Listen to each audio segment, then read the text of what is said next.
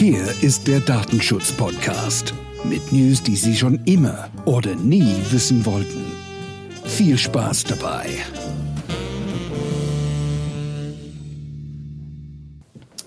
Hier ist wieder der Datenschutz-Podcast. Ähm, heute mal wieder mit einem spannenden Thema. Und zwar geht es um, ähm, um den Zweck und um die Zweckbindung. Ich werde immer mal wieder gefragt, was ist denn das überhaupt?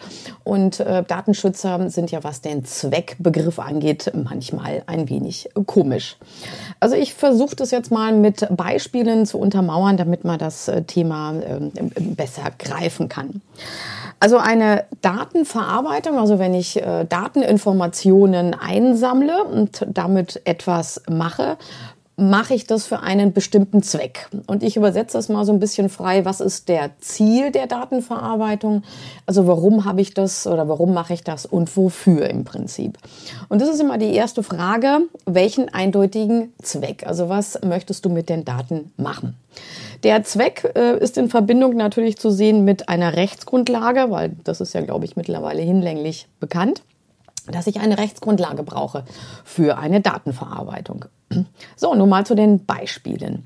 Ähm, das erste Beispiel ist das Thema Vertragserfüllung. Also wenn ich einen Vertrag ähm, unterschrieben habe, dann darf ein Unternehmen die Daten haben, die es braucht, um den Zweck des Vertrages zu erfüllen. Rechtsgrundlage ist ja in dem Fall ähm, der Vertrag, also somit alles gut. Beispiel ähm, Gastronomie zu Corona-Zeiten. Wir können uns wahrscheinlich noch alle dran erinnern, dass wir so irgendwelche komischen Zettel ausfüllen mussten, wo Name drauf stand ähm, und eventuell noch Kontaktdaten. Und der Zweck und der Ziel, das Ziel dieser Zettel war im Prinzip Nachverfolgung und Information der Gäste bei einer Infunktion. Das war quasi das Thema bei Corona. Äh, zu Corona-Zeiten. Aber diese Daten durften von den Unternehmen, also von den Restaurants äh, etc. pp. nicht für eigene Zwecke verwendet werden. Also nicht mal eben kurz hier Telefonnummern und E-Mail-Adressen einsammeln und dann alle mal anschreiben mit eventuell der neuesten Menükarte. Das geht nicht. Das geht über den Zweck hinaus. Also der Zweck war hier sehr eindeutig und klar definiert. Es ging nur um die Nachverfolgung und Information der Gäste bei einer Infektion. Nächste Beispiel, wenn äh, wir quasi in ein Möbelhaus gehen und äh, kaufen uns äh, eine, ein Sofa oder eine Couch und lassen uns ähm, das Sofa natürlich liefern, weil es passt eventuell ja nicht ins Auto. Was braucht im Prinzip ein Unternehmen, um den Liefervertrag, also Lieferung der Couch durchzuführen? Da sind wir im Prinzip beim Name und bei der Adresse und nicht mehr und nicht weniger. Wenn jetzt das Unternehmen sagt, hm, du, wenn du mir noch deine Mobilnummer gibst oder deine ähm, E-Mail-Adresse, dann biete ich dir den Service an, wir rufen dich an oder informieren dich und sagen Bescheid, wann bei dir das Sofa ankommt zu Hause. Also hier ist es relativ deutlich, ich brauche für die Zweckerfüllung des Liefervertrages im Prinzip nur Name und Anschrift. Alles andere ist äh, Servicegedanke, ist optional und dafür brauche ich eine Einwilligung. Und wenn ich die freiwillig abgebe, dann nehme ich diesen Service auch gerne ähm, in Anspruch. Aber hier Vorsicht Falle, jetzt kann man nicht nur denken, okay, ich habe jetzt wieder eine E-Mail-Adresse eingesammelt und äh, ab in meinen internen Newsletter-Verteiler. Ja, hm, kann man machen, kann eventuell auch schwierig werden, aber das äh, ist jetzt ein anderer Punkt an der Stelle. So, ich habe noch mehrere Beispiele und zwar Thema Arbeitsrecht. Also wenn ähm, man einen Arbeitsvertrag abschließt, dann braucht der Arbeitgeber natürlich Daten, um den Vertrag abzu, äh, also umzusetzen.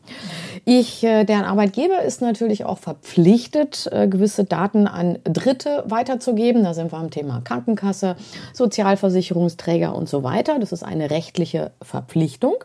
Und hier darf der Arbeitgeber die Daten haben, die es braucht, quasi die verpflichtenden Sozialversicherungsträger zu informieren und natürlich eine Bankverbindung vom ähm, neuen Arbeitnehmer, äh, damit das Geld auch pünktlich überwiesen werden kann.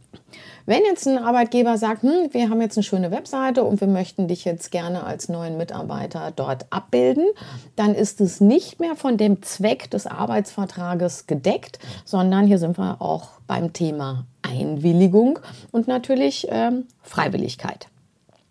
Wenn jetzt der Zweck sich ändert, aus welchen Gründen auch immer, dann ist natürlich der Betroffene, also die Person, die hinter den Daten steckt, zu informieren und natürlich auch wieder eine Einwilligung einzuholen. Also Vorsicht bei Verstoß gegen Zweckbindung, ähm, mal eben kurz E-Mail-Adressen einsammeln und die Newsletter-Verteiler stecken, kann schwierig werden, weil Aufsichtsbehörden können natürlich auch Bußgelder verhängen. Und das wollen wir ja alle nicht, weil das ist ja nicht ähm, so schön. Ähm, dann einen Punkt hatte ich mir noch notiert hier auf meinem wunderbaren äh, Spickzettel, das Thema ähm, Videokameras. Also wenn Videokameras aufgehängt werden, ja, das geht, aber hier ist der Rahmen sehr, sehr eng. Also auch hier muss ich mir einen guten Grund also einen Zweck überlegen. Zweck wäre hier zum Beispiel Schutz des Eigentums und bei Einbruch äh, Eventuell sind wir hier bei der Strafverfolgung. Aber auch hier gucken Datenschützer immer besonders hin, weil bei einer Videokamera, da geht es natürlich auch um Bildmaterial, bewegtes Bildmaterial. Und da muss man auch abwägen, wie sieht das aus mit den Damen und Herren, die dort abgebildet sind, mit dem Persönlichkeitsrecht.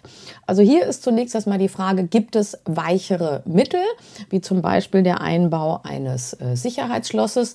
Dann sind wir beim Thema Videokamera aufhängen, also im Prinzip dann schon mal gleich raus. Wenn ich aber eine Kamera aufhänge und sagen wir mal, der, der, Daten, der oder die Datenschutzbeauftragte hat da gesagt, okay, das passt so, dann dient es wirklich nur zum Zweck ähm, äh, Schutz des Eigentums und Nachverfolgung bei ähm, Einbruch, so dass wir das Bildmaterial dann auch an die Polizeibehörden weitergeben können. Der Zweck ist nicht Leistungskontrolle von Mitarbeitern, das heißt, wenn diese auch abgebildet sind. Also bei der Kamera muss ich mir natürlich noch ein bisschen mehr überlegen. Ich äh, darf die in den seltensten Fällen 24 Stunden laufen lassen. Also hier macht es dann Sinn, beim Schutz vom Eigentum die Kamera zu aktivieren wenn keiner mehr im Gebäude ist, also eventuell nach Feierabend oder Feiertage oder am Wochenende. Aber auch hier ähm, komplexes eigenes Thema Videokamera. Wichtig ist nur, dass für jede Datenverarbeitung muss ein Zweck definiert werden und der sollte auch eindeutig sein. Und hier ist im Prinzip das Fenster des Zweckes äh, doch sehr eng gefasst. Und hier guckt man sehr genau hin, welche Informationen brauche ich wirklich, um diesen Vertrag umzusetzen zum Beispiel, also diesen Zweck dieser Datenverarbeitung. Und alles, was darüber hinausgeht, da sind wir beim Thema Einwilligung und Freiwilligkeit. Ja, das war jetzt mal ein kleiner Podcast zum Thema Zweckbindung. Ähm, wichtiges Thema. Also aufpassen bei der Definition des Zwecks. Wer schon mal ein Verfahrensverzeichnis geschrieben hat, der weiß, dass das dort auf jeden Fall reingehört. Also dann viel Spaß mit der DSGVO und bis demnächst. Das war es mal wieder. Stay tuned for the next time mit der Datenschutz Podcast.